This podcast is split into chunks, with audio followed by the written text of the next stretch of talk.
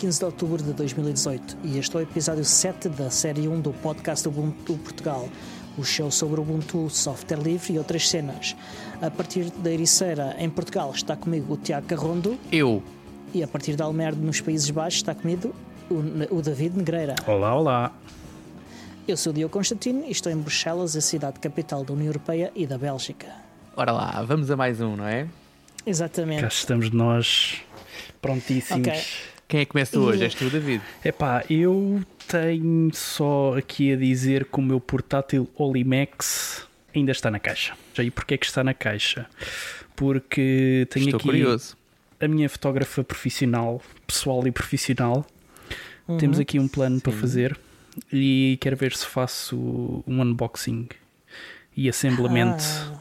e faço um post disto. Vais aceitar a minha sugestão, é? Yeah, yeah. Só que vai dar mais trabalho, né? Uh, já não basta o trabalho todo que vou ter que, que montar um portátil inteiro, ainda vou ter que fazer um post completo e fotografias à volta disso, só para Olha. facilitar a coisa. Parece-me bem. Mas tudo a seu tempo, já tenho aqui uns dias planeados com a Maria para fazermos isso Uhum. e, e pronto. E espero Vai ser eu quando? que Fevereiro, março? consiga- Já tens data para, para isso? Para, para o final do ano vai ser a prenda de Natal para os nossos ouvintes uh, 2019, provavelmente, que é quando eu vou conseguir ter a coisa a funcionar. Sabes que eu, eu, o ano bem. passado, em novembro, comprei dois access points muito bonitos para pôr dentro da parede. Uns inmol. ah, Uhum. muito bonitos. Ah, sabes que eles ainda estão dentro da caixa. Ah, o plano era, entre o Natal e o Ano Novo, que normalmente é uma altura que eu tenho mais calma, vou-me dedicar à bricolagem e vou fazer. Ainda estão na caixa. Pois, Portanto, espero que não aconteça o mesmo aos teus Olimex, ao teu Olimex. Não, está ali, tá ali, tá ali na sala mesmo como recordação. Não está dentro de uma caixa escondida, está mesmo ali a olhar para a gente a dizer: Olha, não se Tropeças, esqueçam. cada vez que vais pôr a mesa para o jantar, tropeças na caixa, não é? Cada não vez, que entro, cada vez que entro em casa, está ali ela a olhar para mim. Que horror. Então, e vocês? Já encomendaram alguma coisa? Já receberam alguma coisa? Como é que é? Olha, além de ter encomendado duas sweatshirts do Ubuntu Mate, que devem estar mesmo a chegar, também eh, encomendei o Pinebook. Recebi no dia a seguir à, à gravação do último episódio, do episódio 6. Na manhã seguinte recebi o código para poder fazer a encomenda e hum, fiz a encomenda e deve chegar alguns em novembro, já não me lembro exatamente da data. Ah, é alguns no meio de novembro, acho eu. De onde é que ele vem? Eu suponho que vem de Hong Kong. Hong Eu Kong. suponho que vem de Hong Kong. A empresa é de Hong Kong. Ah, todas as referências que eu vi eram Hong Kong. Eles não diziam de onde é que en- enviavam, o que é um bocado mau. Pois, Mais e- duas semaninhas, duas semana- escrevam isto, mais duas semaninhas e temos aqui o Diogo a praguejar com a alfândega e com o desalfandegamento e com as Exato. taxas e com a fatura que não chegou e com. Não, a fatura já chegou. A fatura já chegou. Pronto, menos mal. Mas olhem, deixem-me dizer-vos que eu vou ser coerente àquilo que disse no último episódio, portanto não vou encomendar. Eh, Deixa ver como é que corre o Diogo, não é? Portanto, eu sou um gajo. deixa, deixa que eu escorregue primeiro e depois eu logo vejo, logo vou avaliar se vou mandar vir ou não. Mas, mas pronto, mas para não se ficarem a rir, eu também fiz uma encomenda. Aliás, fiz a encomenda há, eu diria, uma hora e meia, que foram. Ui, está quentinha. Está quentinha. Que vai chegar em princípio quarta-feira e que são 5 garrafas de vinho tinto Cabris e encomendei mais 5 garrafas de vinho de pá, uma pomada muito boa que eu bebi no casamento de uma, de uma colega de trabalho e então decidi encomendar também. Portanto, Muito depois bom. posso fazer, posso, não faço um artigo, acho que não, há- não há matéria para artigo, mas posso fazer o unboxing. Não me importa fazer o unboxing. E também, mas- também era engraçado um vídeo pós uh, esvaziamento da garrafa, também devia de ser engraçado de se Jesus, ver. Não, não, não, não, não, deixa lá isso, deixa lá isso. Mas pronto. Não, mas é esse, é um serviço ótimo, é um serviço ótimo que eu uso, não uso tantas vezes quanto, quanto gostava, porque também me tento controlar, mas é um serviço ótimo em que basta encomendares uma garrafa de vinho e, e entregam-te em casa no dia a seguir a custo zero, o que é ótimo. Maravilha. Portanto, tu podes Maravilha. encomendar uma garrafa, uma garrafa por dia, sempre diferente, e tens sempre vinho a chegar a casa. E, ah, e outra coisa, não mexes uma palhinha, né? Estás em casa, quietinho, toca-te a campainha, é o seu vinho de Senhor Carrondo. Exato, exato. Mas, mas pronto, também Eu- encomendei coisas. Não sei se conta para este podcast, mas também encomendei algumas coisas. Pronto. O quê? Hum? As que é garrafas? Ah, e mais duas garrafas de outro vinho, mas isso foi para experimentar. Portanto, essas nem, nem me lembro do nome. Mas essas vou experimentar. Agora, Cabris é bom e o outro é. Se eu, eu se puxar um bocadinho pela cabeça, consigo.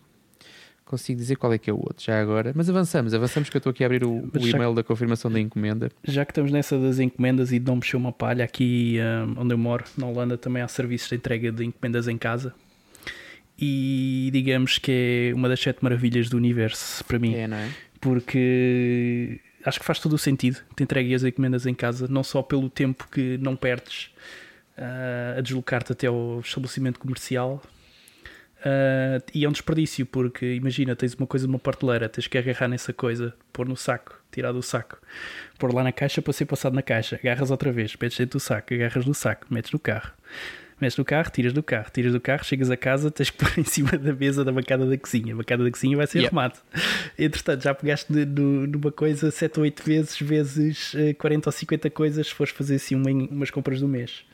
Tens o mesmo uh, tipo de preocupações que eu, já percebi. Yeah, yeah, yeah, completamente. Sabes que tu também és cliente do IKEA, eu sei. Uh, sabes que o IKEA tem um serviço em que tu online encomendas tudo, eles põem-te tudo à porta, na caixa, na linha de caixas, tu chegas, abres a mala do teu carro, eles põem-te tudo dentro do carro e tu tens que ir para casa montar os móveis. Isso é um espetáculo. Pai, pagas tipo 2 ou 3 euros por, por este serviço que, que, não tens que andar nos corredores, não tens que andar a perguntar aos gajos onde é que está aquilo, não tens nada. É tipo, está ali. E não é um serviço em que eles também montam? Ah, sim. Porque... Ah, ah, mas aí perde a beleza. É... IKEA é montar. Tens que montar. Pois, aquilo é tipo leg. Aquilo é, é, é, é mais ou menos como o Olimex. É assim, olha, agora vamos, é uma coisa familiar. Então cá em casa é, eu, é, é uma coisa muito familiar que é eu a espantar as minhas filhas, que é para elas não se aleijarem e não me chatearem e não me comerem nenhum parafuso, e eu a tentar montar as coisas com a minha mulher. E pronto, é assim, é uma tarefa, uma tarefa é, bastante... eu, deixo, eu deixo para a minha Maria, deixo essa tarefa para a minha Maria, ela diz mesmo, não, não, deixa estar que eu monto tudo, deixa estar que eu gosto de montar isso, está bem, pronto, pronto. lá ajudo quando sou assim as coisas maiores e não sei o quê, mas olha, serviço completo. Podemos falar sobre o Ubuntu, software livre e outras cenas ou vamos continuar aqui? Daqui a estamos a falar da Bershka, não? Estamos nas outras cenas. Estamos nas outras cenas. então eu posso, se calhar, já falar aí de uma release que aconteceu.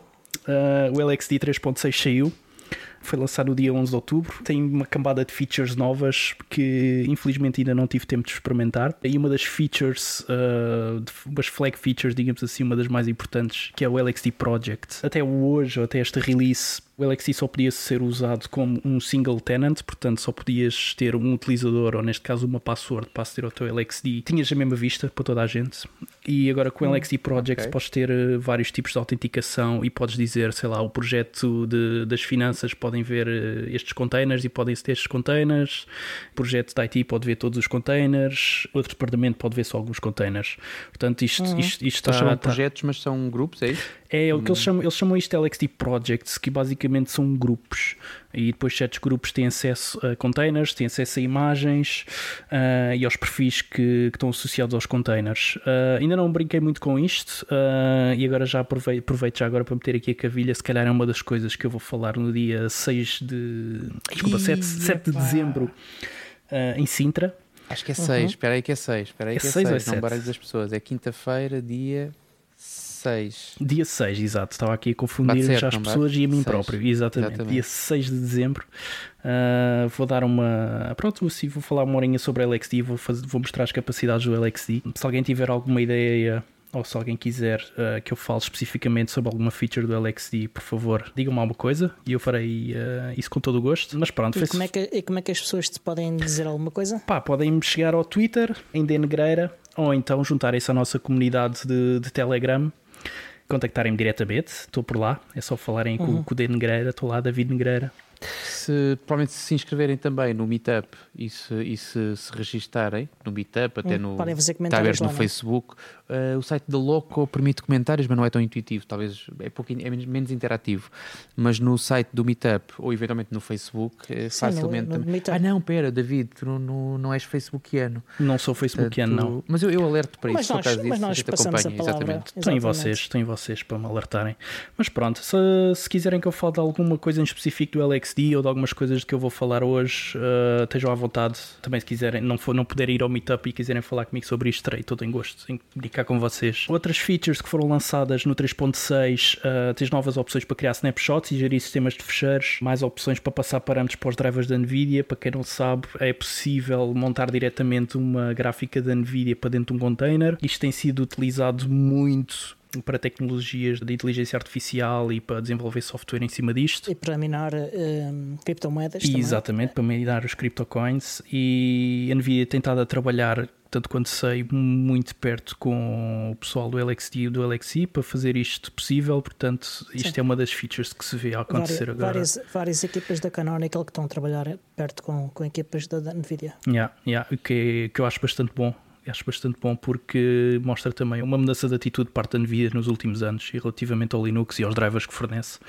que eu tenho gostado uhum. bastante de ver. Outras coisas que o LXI traz também é novas opções de output. Uma das coisas que não dava para fazer antes era para ver qual é era a imagem base que um container tinha sido lançado. Neste momento já, já permite que isso aconteça. Performance optimizada para obter informação sobre a rede, uh, portanto, tudo o que seja interfaces, uh, tráfego que foi passado, entre outras coisas. Existe uma API nova que foi desenvolvida desenvolvida no, nas últimas versões do kernel, portanto, completamente bleeding edge. Ainda nem sequer saiu numa release de kernel que já vai ser possível obter informação de uma forma mais performante, digamos assim, do LXD. Isso é interessante. Isso e a questão dos, dos, dos snapshots, uh, são, são as funcionalidades que mais me interessam nesta release. Uh, o, o, projeto também, uh, mas essas duas são, são as que me interessam melhor. Sim, mais. sim, sim. Acho que eles adicionaram uh, novas capacidades e coisas que não se permitiam antes. Uh, ainda tenho que explorar aqui um bocadinho. Mas pronto, a gente vai deixar aí o link para a release. Tem, tem isto e tem muito mais coisas. Fiz só aqui highlight aos que eu acho mais importantes e, e mais interessantes. Parece-me também que saiu um, um OTA 5 do Ubuntu Touch, Diogo. É, uh, continuamos aqui na saga das releases, que saiu a OTA 5 no dia que estava agendado. Não atingimos todos os milestones previstos para a OTA 5. Ficou de fora a questão do. A mais crítica foi a app de, máquina, de fotografia do Nexus 5 a continuar a não funcionar e a provocar crash, mas uh, houve outras coisas super importantes. Uh, para já o novo browser, o Morph Browser, que está baseado numa nova biblioteca e que permite utilizar componentes novas do, do Chromium e que resolve alguns problemas que o browser antigo tinha, apesar de, na minha opinião, ainda não estar assim no ponto certo. Já guarda browser. passwords? Não. O principal problema com ele não é esse. O meu principal problema com ele é que há coisas que deviam estar lá a funcionar e que não estão a funcionar corretamente. Exemplos? Quando tu fechas uma sessão e se tiveres configurado a opção de reabrir as tabs, quando abre o browser de novo, eh, ele não está a reabrir. É um bug que eu tenho de abrir que eu já confirmei e tenho que ir fazer. Se ainda ninguém abriu, tenho de abrir. Ok. Mas, mas ele abre, abre, branco, é? Abre limpo? Uh, há, há, há, uma sessão nova. Sim, uh, mas isso é normal, isso já acontece. Por isso, é que eu, por isso é que uma das minhas guerras, das perguntas que eu faço quase sempre que encontro o, o Marius Gripsgar da jeito é quando é que raio o browser guarda passwords? Só isto. É porque aí tu conseguias, a sessão estava iniciada, tu fechavas, mesmo que a sessão quebrasse, tu com uma, com uma password guardada, conseguias retomar a sessão com alguma facilidade, que é uma chatice Mas o, o browser, o browser em princípio nunca vai guardar passwords, não é esse o esquema. Isso não, se, é... isso não se diz assim, que eu fico, fico tão deprimido. Porque o que é suposto é ser o sistema operativo a guardar uh, as passwords e a fornecer ao browser. Pois, está bem. Mas há mais novidades e novidades bem melhores. O QT Automatic Scaling nativo, ou seja, até agora, uh, o Ubuntu, o Bports, o Ubuntu Touch, estava a utilizar uh, uma versão modificada de bibliotecas que tinha uma espécie de um hack para permitir o, escal, o escalar das aplicações QT. Uhum. Uh, e agora está a utilizar a funcionalidade nativa do QT, que é nativo e que tem uma performance muito melhor. Também estamos a usar uh, as bibliotecas da framework Kirigami 2, que são do, os KDE widgets, vá lá, o que vai permitir uh, fazer aplicações que funcionam quer no KDE Plasma, quer no Plasma Mobile, quer no Ubuntu Touch, quer em outros sistemas operativos que suportem também estas bibliotecas. Portanto, é mais uma forma de conseguir fazer aplicações que não funcionam só em Ubuntu Touch. O Unbox ainda não está aí, uh, ainda se continua a trabalhar nisso, é uma questão de esperar porque é complicado de se fazer. Pronto só por isso. Ah, outra coisa que, que entrou também foi finalmente uh, os trabalhos artísticos sub submetidos pela comunidade, os wallpapers, uh, os sons de ringtones, por aí, já lá estão e podem usar. E alguns são muito giros. Uh, os wallpapers, alguns são muito giros. Os ringtones ainda não vi. E, e em termos de aspecto visual? Malta que não tenha muita preocupação com, com a parte com o que está por baixo, mas que gosta de olhar para o telefone e ver diferente, vai ver muitas coisas diferentes, além do hum. ícone do browser, que é uma coisa que facilmente o ícone do browser é igual, acho eu. Tenho ideia que eu, pelo menos, só se, ou então foi o nome que mudou e eu fui influenciado por é, isso. É, o nome, é o nome. Eu acho que é o nome que se mudou. Oh, ainda não há grandes diferenças visuais porque ainda não temos a versão mais recente que a Canonical fez do Unity 8 que é algo que se vai começar a trabalhar agora, eh, agora que já temos quase todos os bugs eh, causados pela, pelo upgrade para 1604 arrumados. Vamos começar a fazer os upgrades todos da, de toda a infraestrutura do sistema operativo, da qual isto era uma dependência, portanto, fazer o upgrade para 1604. E agora já podemos cavalgar em cima da 1604 e fazer upgrades que nem loucos. Ok. Para quem se portou bem e não fez, e não fez upgrades manuais para a OTA 4 Uhum. Só agora é que teve a oportunidade de fazer, eh, ou seja, só sim. agora é que esperou e que, recebeu o aviso e que, que pode fazer. 1604, sim. Do 1604. Exatamente. Sim, nos últimos dias eh, e à medida que é uma coisa que vai acontecendo progressivamente, vai sendo oferecido automaticamente o upgrade para os dispositivos. Eu, por exemplo, houve um dispositivo meu que só fez upgrade hoje, mas o Pro 4. O meu 4,5 só fez, fez ontem também. Portanto, só o, ontem é que, teve, é que teve upgrade para fazer. O meu, Pro, o meu 4,5 fiz no sábado à noite, durante a noite. Eh, os outros ainda não fiz, não tive, ainda não peguei neles sequer, não por aí. Certo. E mais, destacas mais alguma coisa? Já fizeste upgrade de todos os teus dispositivos? Não, ainda tens alguns na cautela a dizer que não? Acabei de dizer que, que, que ainda não.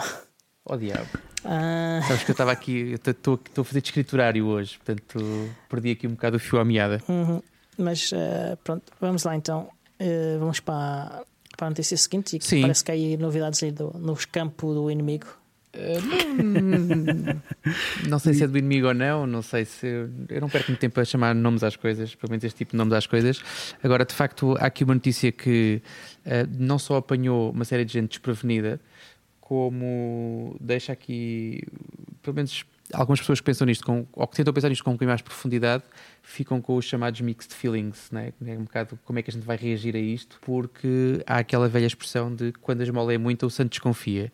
E de uhum. facto, o que eu vou dizer a seguir já não é novidade, para quem está mais ou menos a, a acompanhar as, as notícias da tecnologia, mas que de facto parece que é muita esmola, portanto, e já vamos esmiuçar um bocadinho mais isto, mas que é o facto da Microsoft ter se juntado à Open Invention Network e que trouxe com, essa, com este passo todo e, e, todas as informações, pelo menos eu não tenho nada em contrário, aquilo que foi anunciado e que ninguém desmentiu ainda, é que trouxe, trouxe com, a sua, com a sua inscrição todo o seu portfólio de patentes, sem qualquer reserva, portanto, todas as patentes que a Microsoft tem agora e que usa para fins e que tem usado no, no, para fins menos próprios um, passam neste momento a fazer parte e a poder ser usadas livremente sem qualquer uh, pagamento adicional por todos os uh, as, as, organizações que pertencem também à mesma a esta mesma organização. Portanto, isto uh, é uma situação que acontece e que acontecerá se for conforme está esperado e conforme está planeado daqui para a frente.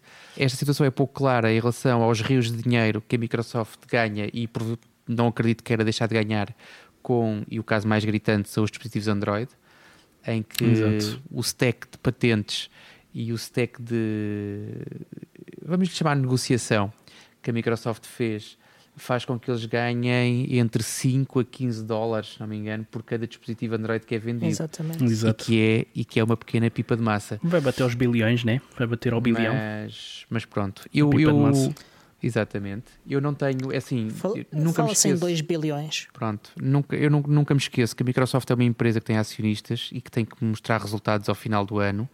Não me lembro também Uh, não me esqueço também de que uh, no ano passado, e daqui a vamos falar sobre o evento Open Source Lisbon deste ano, mas no ano passado a Microsoft fez um grande, uma grande publicidade e tinha até umas bolachas a dizer que a Microsoft amava muito o Linux e mais não sei o quê. Uhum. Eu até na altura fiz um trocadilho sobre isso e questionei o, um dos oradores sobre, sobre se de facto aquilo era mesmo amor ou se era só sexo porque de facto a relação da Microsoft com, o Linux parecia um bocado promíscua à data. Confesso que nesta altura ainda não está tudo resolvido e estará longe de estar, mas pelo menos olhando para o futuro e a esta distância dá a ideia que uh, há aqui menos um pretexto para se criticar a Microsoft e é um bocado aquilo que algumas pessoas dizem que será que a Microsoft está mesmo a querer fazer diferente?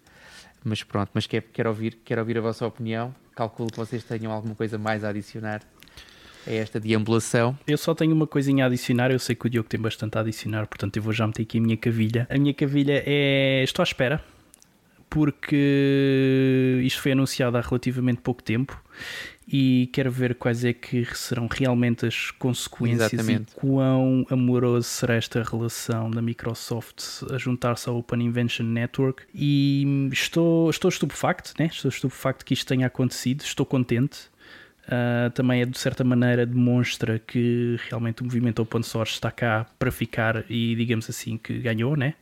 Uh, contrariamente ao, ao software de código fechado e isto também abre novas capacidades para, para expansão e para, para, digamos assim, para melhor interoperabilidade com sistemas operativos Microsoft. Mas a minha vista neste momento estou muito contente e estou só à espera agora do desenrolar o que é que vai acontecer no próximo meio ano a um ano com isto tudo.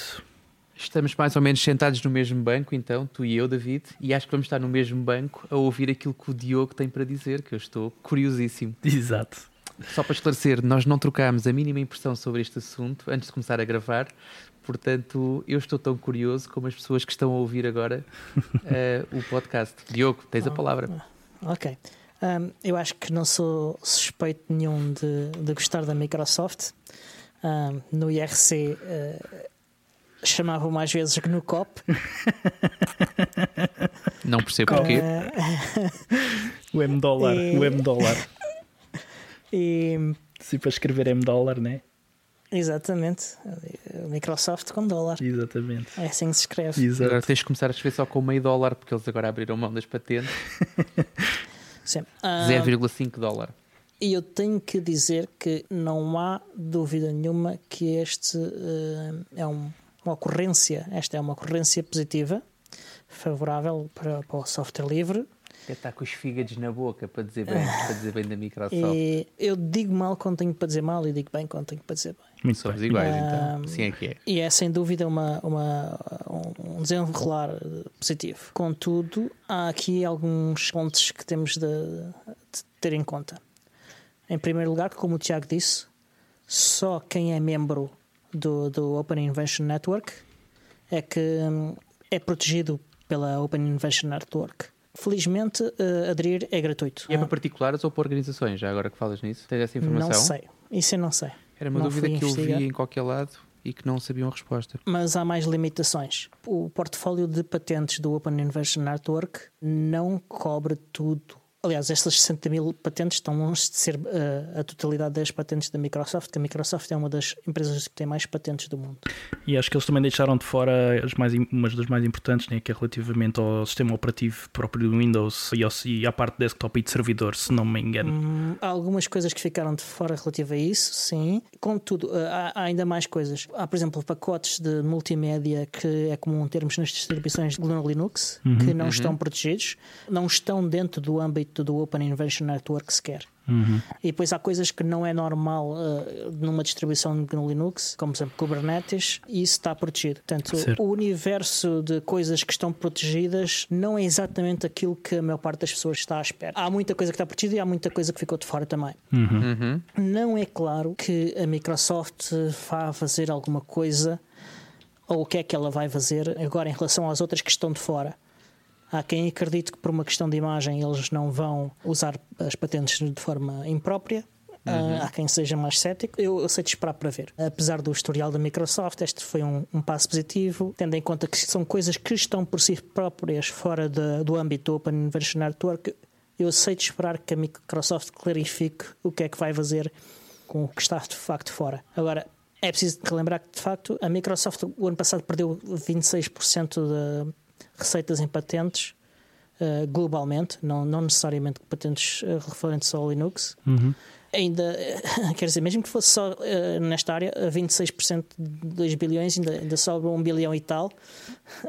Sim, mas é. E é muito dinheiro. É muito dinheiro. Muito dinheiro e, e não estou a ver uma empresa a desistir assim de uma receita dessas assim do pé para a mão. Vamos ver o que é que vai acontecer. Acho que estamos todos na mesma. Se calhar com sentimentos um bocadinho eu estou um bocadinho mais ceticista é que, que, vocês, mas uh, não posso deixar de reconhecer que, que é um desenvolvimento positivo. E, e também a, acho, Microsoft também... ultimamente tem tentado ir à procura de riqueza noutros sítios também, não é? Eles têm tentado mudar o seu modelo de negócio e... e... Eles deixaram, deixaram de ser uh, pouco inteligentes uh, de, e fanáticos em relação à forma como ganham dinheiro.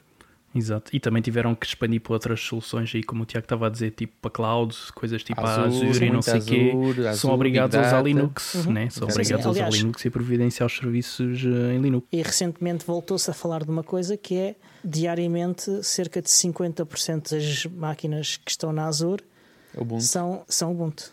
Uau. aliás, não sei se são todas Ubuntu, se são no Linux. É Ubuntu. Eu, uh... eu se, posso estar enganado também, mas tenho 80% de certeza que era Ubuntu aquilo que eu ouvi. Epá, eu acho que não era só Ubuntu, uh, eu acho que era no Linux. E que às vezes uh, ultrapassava fui buscar, 50%. Fui buscar agora muito rápido num Google e 31 de outubro de 2017, 40% de todas as máquinas virtuais Sim. Microsoft Azure estão a correr Linux. Sim. Isso foi o ano passado e uh, que há duas semanas ou coisa assim, o, o responsável da, da Azure falou novamente em público sobre a questão uhum. e, e, disse que agora eram cerca de 50% e em alguns dias mais. Uau. Sobre o Ubuntu, David? Sobre o Ubuntu. Tenho a falar release? sobre a release, sobre a release do 1810. É verdade, é verdade. Já compraste o champanhe? Já comprei o champanhe, já comprei umas lulas. Umas lulas. Pronto, com lulas e champanhe já se faz uma festa. Exatamente. Uh, pois é, está aí a release do, do 1810. Como já falámos anteriormente, tem uh, bastantes novidades, uh, ainda por cima na, na área do, do desktop, né? Uh, eles estão andando a pedir feedback às pessoas para, uhum. para fazerem, portanto, o melhoramento na parte toda gráfica. Sinceramente, apanhaste-me agora assim um bocado desprevenido que eu não Sim, mas não, é assim, basicamente é assinalar, né? é assinalar que, e, que vai sair. E mais, o, o Will Cook apelou a que o pessoal ajudasse a testar os fixes novos no GNOME relativamente a, a, aos memory leaks e o Will Cook fez um apelo a que o pessoal testasse. Eu não sei se este podcast, se este episódio do podcast vai ser publicado a tempo de, de ainda participarem nos testes. É sempre bom testar. testar é sempre bom. Mas, eh, sim, mas sim, mas testem. Pronto, isto vai ser uh, lançado no dia 18, portanto, isto hoje é dia 14, 15. 15. Aliás, já estou no dia 16, que já estou uma hora à frente. Vai ser lançado no dia 18 de outubro, portanto, está aí prontíssimo a ser testado. Já estou aqui a preparar as minhas máquinas virtuais para lançarem um 1810 para ver como é que isto está. Uh, só fazer um resumo aqui das novas coisas que vão sair: é o Gnome 330, novos, uh, como eu já disse, temas e ícones também o melhor suporte para a bateria para os portáteis, já vai permitir fazer o fingerprint scanner para fazermos o login. E eu por acaso agora vou, vou, vou dizer aqui uma coisa, uma linha interessante que eu li sobre fingerprint scanning uh, no outro dia que achei bastante interessante e até concordo. É que o fingerprint scanning não devia de ser utilizado como uma password, mas sim como um username. Eu concordo. Faz sentido. E eu li isto e por acaso fez-me assim. Puf, mind blown e por acaso é toda a razão, né? porque identifica-te a ti como pessoa, como utilizador e não devia de ser usado como uma autenticação final yeah. para fazer desencriptações ou coisas do género. Yeah. Até porque só tens 20 dedos graças. Exatamente, exatamente. Entre outras coisas que, que vão sair também uh, o Startup Agora Time Boost. Estou a imaginar o, o Diogo a fazer login com o dedo grande do pé esquerdo. a descalçar-se no saloon. para mostrar a telemóvel. Ainda bem que falas no salão, porque, como, como, como, tem sido o hábito nos últimos 4 anos, 4 para 5, uh, eh, em dia de release há encontro no salão e em dia de release nós convidamos toda a gente a que venha fazer o upgrade connosco ou a instalação de raiz, para quem preferir. E normalmente é sempre um dia mais animado em que a malta, em que a malta aproveita, seja para fazer upgrade, ou seja, a reboque da upgrade, a resolver alguns problemas que tem, é sempre um dia com, com, muita, com muito apt update e com muito do release upgrade. Portanto, provavelmente já não vão a tempo neste apelo, mas tem sido amplamente, amplamente noticiado. O, o evento este mês foi, foi publicado quase com um mês de antecedência, portanto estou super tranquilo. Portanto, quando se ouvir isto, provavelmente o encontro ou está a acontecer ou já aconteceu, mas provavelmente já aconteceu, provavelmente já aconteceu vamos ser realistas, mas ainda assim estou super, super descansado. Aliás, vamos falar sobre, o, sobre Sintras daqui nada, porque há novidades até ao final do ano. Uhum. Já. Olha, eh, eu quero só acrescentar uma coisa. A respeito de, eh, das features do, do 1810, o Simon Quigley, uh, que é o Release Manager do Ubuntu e membro do, do conselho do Kubuntu, teve no Ask Noah Show, episódio 84, 89, desculpem, um, e teve a falar das funcionalidades e, e, da lógica toda que está por trás desta release, não só no Ubuntu, mas no, nas várias flavors do, do Ubuntu, uhum. do, do Ubuntu, desculpem, uhum. e, e, falou um bocadinho das, das, novidades em cada uma delas, das, dos flavors oficiais. Uh, vale a pena irem ouvir esse episódio. Uh, é nos últimos 5 minutos, para aí, 5 ou 10 minutos do Ask Noah. Se quiserem saber mais detalhadamente uh, o que é que aí vem. Ok. Outra feature bastante interessante que veio com o 1810 é também o novo kernel, 418. Uhum, que é um LTS. É um LTS, exatamente. Portanto, novos drivers para a NV, para, para, desculpa, para a AMD, para a NVIDIA, também drivers para o USB Type-C e vai começar também a partir destas releases começar a, a suportar cada vez menos os processadores a 32 bits. Uhum. Uh, portanto, cada vez mais e mais vai-se vai -se ver menos 32 bits ISOs ou pacotes para 32 bits. Portanto, Sim. tem que fazer upgrades aos vossos computadores. Sim. Uh, com ISOs de 32 bits vai continuar só a, a Net Install, o Ubuntu e o Xubuntu. Yeah. Que faz sentido, né? Que também são assim distros mais levezinhas, faz todo uh, o sentido. O, Ubuntu parece que quer deixar de ser. Pois. Vamos ver. Ei, nesse, nessa semana trazemos cá o Miguel, o Sim, grande defensor do Ubuntu. Se conseguirmos, se conseguirmos. Vamos ver. Eu ando há muito tempo a convidá-lo para vir-me e ele é, é, é muito tímido. Tem, temos, temos que fazer uma estratégia de convidá-lo para jantar e pôr-lhe um microfone à frente. É isso. Eu acho que será por aí. É, é, é isso, umas garrafas de cerveja à frente. E... Ou de vinho, ou de vinho. Agora aí que o Tiago pode, tra pode trazer vinho, ah, vinho instantâneo, quase. Vinho instantâneo não, pá, que é vinho bom, pá, é daquele vinho que vai mesmo para barricas e... Quando, quando, eu digo instantâneo, ou... quando eu digo instantâneo, é instantaneamente e entrega em tua ah. casa, era o que eu queria dizer. Aí está bem, aí sim, aí, aí tudo bem. Uh, eu ouvi dizer que havia uma festa da Mosfest, dia 27 e 28 de outubro. Passámos para a agenda, é isso?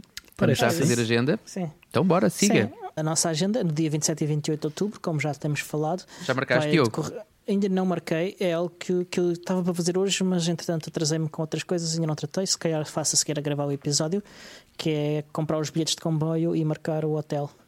Ok. Mas está decidido que vais, não é? Sim, sim, sim, sim, sim, sim. A não ser que os seja estupidamente caro, eu vou. Ok. Eu já não sei se disse isto no ar ou não, mas uh, optei por este ano passar uh, por várias razões. Para já, porque o fim de semana em que acontece o Boss Fest é extremamente limitado para mim em termos de horário. Portanto, eu tinha que uhum. ir sábado de manhã e voltar no domingo à noite. Uh, e além de extremamente cansativo, iria certamente achar que tinha perdido alguma coisa. Uhum. Portanto, este foi um ponto negativo, não seria o único, já fiz coisas piores, mas aliando isto ao facto de, em termos desta compatibilidade de horários, os únicos voos que eu tinha disponíveis eram Ryanair, e olhando, não tenho nada contra a Ryanair, quer dizer, não é? Não tenho, nem deixo de ter, mas sendo egoísta, sendo egoísta e pensando apenas no meu umbigo, marcar um voo na Ryanair hoje é há 50-50 de, do voo não se realizar. Portanto, eu não queria ficar com a desilusão de ter tudo e de estar pronto e depois do voo na véspera ser cancelado. Portanto, acho mais prudente este ano não ir de todo, mas certamente que vai ficar, vai ficar e vou, vou tentar tratar das coisas com mais antecedência e arranjar mais tempo disponível para para o ano ir como eu gosto, que é realmente ir no dia antes, eh, voltar o dia a seguir, fazer as coisas com calma. Portanto, calmas, yeah. estou uhum. neste momento ansioso para ver se o Diogo vai mesmo ou se alguma coisa acontece para ele não ir e que nos conte tudo. Portanto, eu quero Sim. muito que ele vá porque eu gosto de ver o eu Diogo feliz e contente. Ir e quero muito que o Diogo leve os seus, os seus gravadores, os seus microfones e que faça lá qualquer coisa, ou então pelo menos que nos conte na segunda-feira seguinte. Na segunda-feira seguinte ele deve vir um bocado maltratado, mas eventualmente na, logo a seguir, vamos, não vamos dizer quando, mas logo a seguir que ele nos conte como é que correu a sua experiência no Mossfest. Sim, vou tentar fazer reportagem, uh, logo se vê o que é que se consegue. Olha, para te ser sincero, nunca fui a uma Mossfest, nunca tive o prazer de ir a uma Mossfest. Este ano já gastei muitos dias de férias e muitos bilhetes e muitas viagens para poder-me agora dirigir assim a Londres. Uh, tanto como vou dirigir a Portugal, né? agora em dezembro. Mas para o ano quero ver se, se realmente me junto a vocês e se calhar fazemos o um encontrozinho do, do Ubuntu Portugal na Mossfest. Era interessante. Não era mal pensado. Acho que vamos para o ano ter a oportunidade de nos encontrar em vários eventos que vão decorrer. Tenho boas expectativas a esse respeito. Hum. É, público, é, público, que eu já me candidatei uma vez ao, ao Open Leadership da Mozilla, uh, uhum. com o projeto do, do podcast. Uhum. Uh, na altura não foi, não, não foi aceite porque de facto havia muita gente, ou porque era pouco interessante e eles foram, e eles foram simpáticos, mas pronto, a, a desculpa que eles disseram foi que havia de facto muita gente e alguns projetos tiveram que ficar de fora. Uhum. E eu nesta, portanto, já ia na quarta etapa, se não me engano, na quarta época, esta, esta eu decidi nem sequer me candidatar porque ando com muito pouca disponibilidade, mas provavelmente na próxima etapa vou voltar a submeter uma candidatura e pode ser que a gente vá lá em conjunto e que a gente até possa fazer lá uma atividade dos três. Oh, pensava, um, pensava que dizer para ir lá dar porrada neles uh, para o caso de não te aceitarem. Caso não seja aceito, sim, vamos tacos. A diferença é só se vamos lá os tacos ou não. uh, ok. É assim. Mas Diogo, conta-nos o que é que vai acontecer a seguir em dezembro? Na Cidade do Amor. É, é... Neste caso é na cidade da, das ciências e da indústria. O Diogo vai se casar e está a convidar toda a gente. Os patronos têm direito a sentar-se na mesa do, do noivo. Quem não é patrono vai para as mesas redondas lá ao fundo. É isso, Diogo. Desculpa, cortei-te a surpresa. É exatamente isso. Ou então é só a Ubuntu Party uh, de Paris uh, anual que se vai realizar no dia 8 e dia 9 de dezembro na Cité de Sciences de l'Industrie, uh, que é exatamente o mesmo sítio onde foi a Ubucon Europe em Paris. É um sítio espetacular e esta Ubuntu Party é um evento enorme que vale a pena ir. Vou lá estar numa boot do Biports com o nosso amigo Rudy.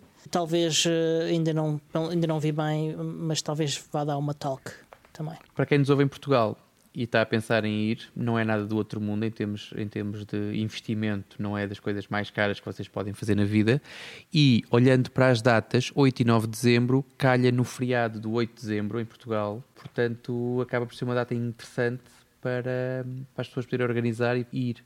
Eu este digo já de caras que não vou, tenho compromissos pessoais nesse, nesse fim de semana, portanto não vou poder estar.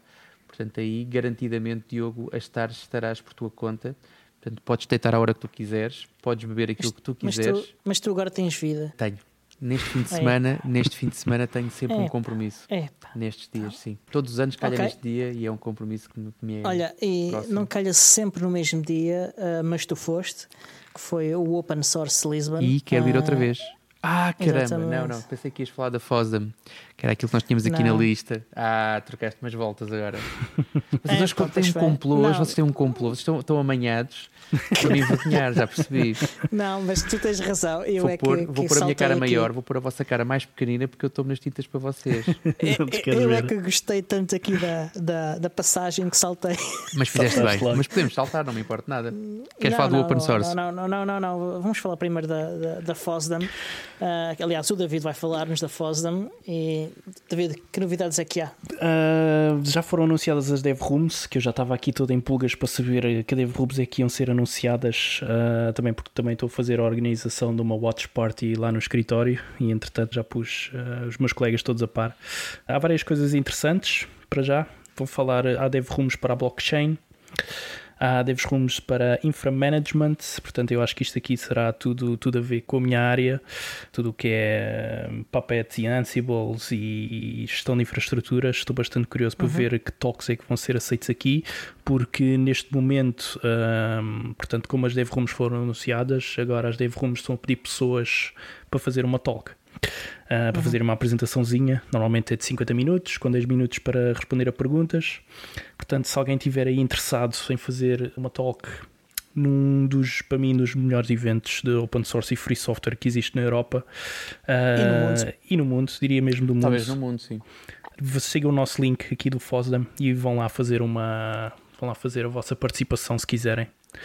Entre outras coisas, vão-se falar aqui também uma dev room de distributions. Uh, não sei bem o que é que irá sair daqui, que distributions é que irão falar. Uma que eu gosto muito, que é de retrocomputing, em que eles falam de, de computadores ah, muito antigos e de coisas que fazem com computadores antigos. Uh, open Media, né, que nos interessa a nós, aqui como, uhum. como podcasters. Uhum. E uma das rooms que tem sido presentes, eh, pelo menos eh, desde há dois, três anos, desde que eu tenho ido ao FOSDEM, que é Decentralized Internet and Privacy. Sim, uh, é normalmente costuma, sim, costuma estar lá o pessoal da OnCloud, por exemplo, Nextcloud, Nextcloud uh, e coisas desse, nessa onda. Há outra que também vai ser super interessante e não tem aí, pelo menos para mim, que é a uhum. de Hardware Enablement. Yeah. E pronto, estou ansioso. Isto vai ser, portanto, para quem ainda não sabe, isto vai ser dia 2 e 3 de fevereiro. Portanto, a gente vai deixar aqui o link para vocês verem que as dev rooms e se quiserem participar, por favor, estejam à vontade e digam-nos alguma coisa se o fizerem. Sim, sim, juntem-se a nós. Vamos deixar também um ah. link para a casa do Diogo, que normalmente tem a porta aberta, até 40 pessoas é à vontade, para quem quiser. Eh, não tem as melhores condições. Pronto, a partir das 35 já, pronto, as condições não são as melhores, mas dá. dá para estar. É que só uma casa de banho. Pronto, é isso. E o sistema de senhas às vezes avaria. É. Esgotam-se as senhas.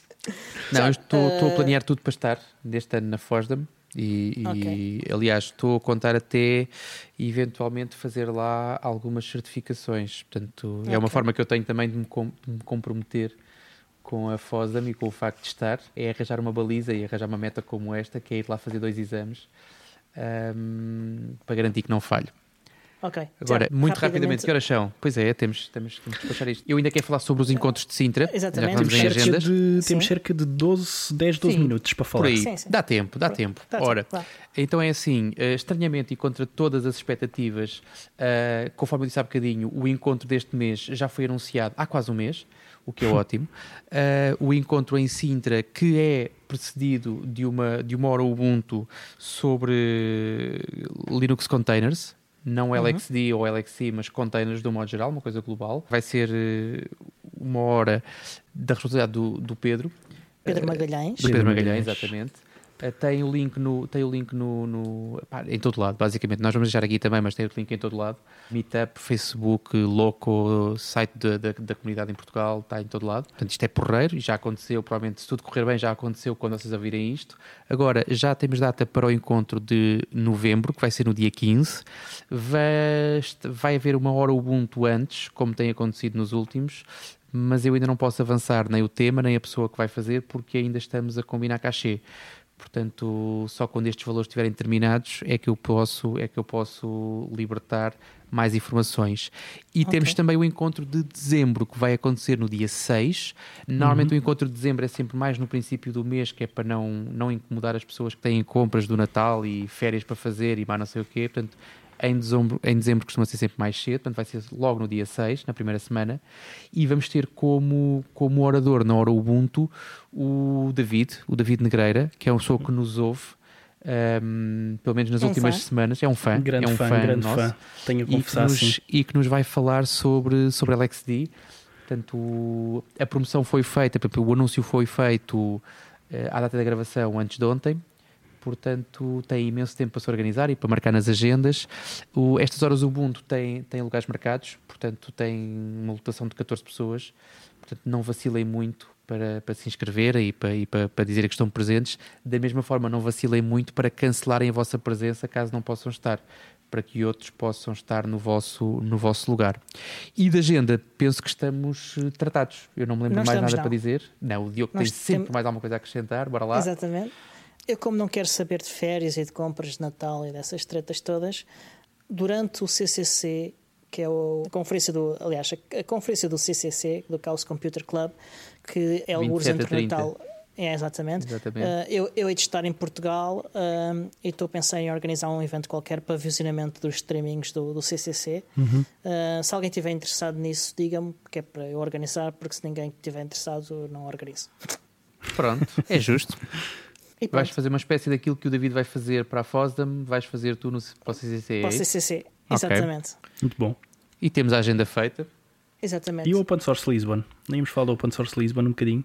Vamos, vamos falar sobre o Open então, Source Lisbon. Começa. Eu vou dar um tease, porque não temos tempo para muito mais. Vou dar um, um pequeno lamiré para quem não esteve, uh, para sentirem muita pena uh, e uhum. para poderem estar no ano que vem, se, se, acharem que sim, mas com a promessa de que na, na, no episódio Patronos vamos falar disto com um bocadinho mais de pormenor e com um bocadinho mais uhum. de, de, calma.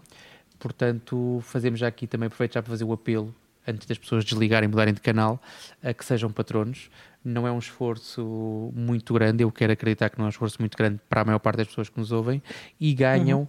sempre mais qualquer coisa além, além, do sentimento, além do sentimento de apoiar o projeto, que é sempre uma coisa também que eu acho que é bastante saudável. Mas uhum. pronto, sobre o Open Source Lisbon, várias considerações. A primeira é o espaço.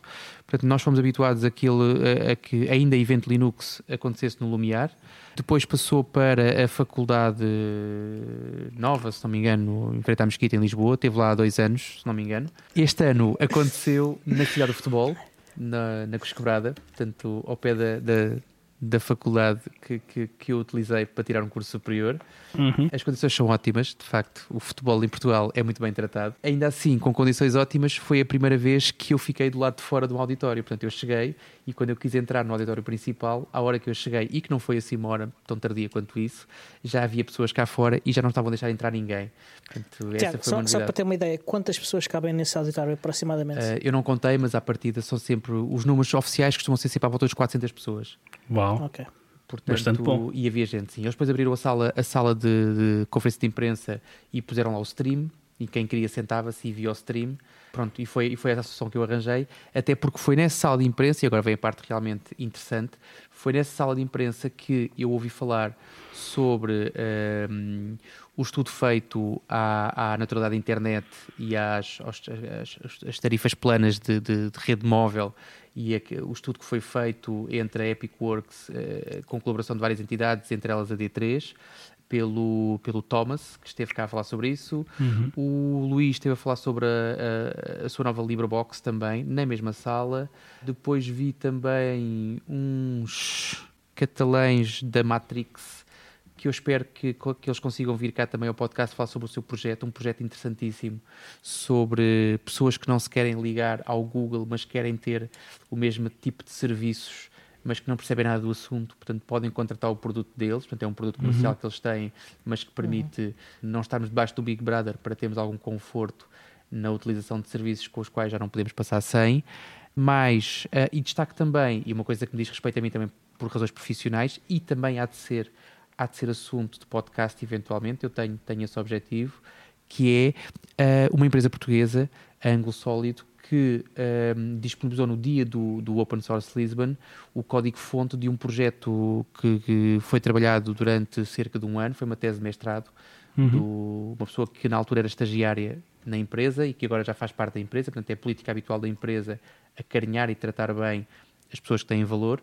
E então o que eles fizeram bem, foi bem. desenvolver um, um, em cima de, de, baseado em Ubuntu, desenvolver uns routers, ou seja, que permitem as atualizações regulares do sistema operativo Ubuntu, com, conforme nós conhecemos, sem, sem acontecer aquela coisa de temos de estar à espera do firmware do fabricante e das funcionalidades uhum. do fabricante. Havendo sistema operativo base Ubuntu, tendo uma manutenção que é a manutenção típica de qualquer outro servidor Ubuntu, temos toda aquela liberdade e toda aquela segurança do, do, hum, de um router com base, com base Ubuntu. Mas sobre isso devemos falar depois e vamos trazer cá alguém certamente ao podcast falar com calma sobre uhum. isso. Uh, mas estes são os pontos-chave que eu destaco, mas que depois serão desenvolvidos. Tu, tu diz, mencionaste aí a palavra LibreBox. O que é que é isso? Só muito rapidamente. Uh, LibreBox era, portanto, é, o, é uma reedição do, do de equipamento de, de um computador. Uh, que tem. Eh, não, não, pode, não pode dizer que é bem um NUC, mas é, uma, é um bocadinho maior que um NUCzinho. Mas uhum. é um computador que tem software livre e hardware livre. Portanto, esta reedição da LibreBox tem hardware livre também. Portanto, a primeira uhum. edição da LibreBox tinha pro, problemas em termos de liberdade, portanto, funcionava bem, mas problemas okay. de liberdade da, da, da, da BIOS, que é sempre das, um dos casos mais sensíveis. Certo. A partir uhum. da altura que eles, que eles passaram a usar o LibreBoot, eh, podem dizer que têm de fio a pavio uma solução open source e fizeram uma demonstração extremamente interessante, mas eu espero que o Luís nos traga também certo. pormenores sobre isso num, num dos próximos episódios. Cá o esperamos. Entretanto, temos-nos esquecido, mas nós contamos, e isso foi notório no último episódio e neste também, certamente, a qualidade do áudio foi uh, bastante melhorada. Aquilo que vos é entregue é bastante, bastante, é um conteúdo completamente diferente. Não é que as edições que eu fiz, pouquinhas, mas que o Diogo fez muitas vezes fossem más, não é nada disso. Nós conseguimos foi arranjar um espaço para evoluir ainda mais. Já era muito bom e nós evoluímos. Ora, a culpa dessa evolução é do nosso recém-recrutado sonoplasta, produtor e editor, chamem-lhe o que vocês quiserem, o Alexandre Carrapiço. Eu disse recrutado, mas é mentira, porque aquilo que o Alexandre faz com, a sua, com os seus estúdios é patrocinar de forma indireta este podcast. Ele faz então e vai ser o responsável daqui para a frente, até se fartar de nós, de editar os episódios. Aquilo que é a nossa troca é que nós passamos a ter compromissos publicitários. É isso que nós estamos aqui a fazer agora, a cumprir com o nosso compromisso publicitário. E temos então que apresentar, David passava-te a bola, como é que se chamam os estúdios, o que é que eles fazem, como é que as pessoas podem encontrar os, o, o, os serviços do, do Alexandre, que, que, estão visíveis na qualidade deste magnífico episódio. Portanto, o nosso grande Alexandre Carrapiço tem uh, os estúdios de edição. Uh, esses estúdios chamam-se os Thunderclaws Studios e eles providenciam vários serviços de edição de som, portanto, tudo à volta de, de música, de podcasts, uh, tudo o que tem a ver com som. O, os Thunderclaw Studios estão lá para vos ajudar. portanto, eles fazem captação de som fazem a produção, fazem a edição, fazem mistura e masterização de som, entre provavelmente muito mais outras coisas que vocês queiram ou precisem. Uh, se quiserem entrar em contato com os Thunderclaw Studios e saber mais ou pedir mais informações, podem uh, mandar-lhes um e-mail para thunderclawstudiospt@gmail.com. Vamos com certeza partilhar o link para o e-mail uh, no nosso podcast. Escusam de os procurar as redes sociais porque eles são contra redes sociais, pelo menos agora. Não quer dizer o que é, como é que será o futuro, mas neste momento eles são contra as redes sociais. E portanto está, está a chegar a, a hora do fim do episódio para dizer que podem encontrar a comunidade do Ubuntu Portugal em podcast, aliás, o podcast do Ubuntu Portugal em podcast do Ubuntu Portugal e nas redes sociais, também como o podcast Ubuntu Portugal. Podem também encontrar a comunidade Ubuntu Portugal em ubuntu-pt.org e no Twitter, Facebook, Telegram, também procurando por, por, Ubuntu Portugal ou por Ubuntu PT, acho que é no Telegram, é Ubuntu PT. Se quiserem apoiar o show, tem várias formas de o fazer, é bastante fácil. Partilhem o nosso show quando nós partilhamos no, nas redes sociais. Digam aos vossos amigos que gostam e, e ajudem-nos a, a, subscrever o podcast. Podem tornar-se patronos. Gravem, uh, gravem episódios numa pen e ofereçam aos vossos amigos agora no Natal. Exatamente. É sempre dá uma ótima prenda de Natal. Prendinha. Podem ir ao Patreon em patreon.com barra podcast Ubuntu Portugal. Desde um dólar mais IVA podem tornar-se patronos e ter acesso antecipado a conteúdo. Podem também eh, fazer sugestões de conteúdo e como há espaço extra para os patronos nos episódios que são uh, publicados antecipadamente para os patronos, uh, é mais provável que, que, falemos das vossas coisas lá. Apoio no Patreon está a subir, uh, é interessante. Já vamos quase em 50% do, do objetivo inicial, uhum. o que é ótimo. Uh, muito obrigado a todos, em especial a todos os que querem apoiar-nos desta forma tão, tão dedicada. E pronto, chegamos ao fim do episódio de hoje. Muito obrigado a todos os que nos ouviram. Uh, espero que tenham gostado e até para a semana. Até para a semana. Até para a semana.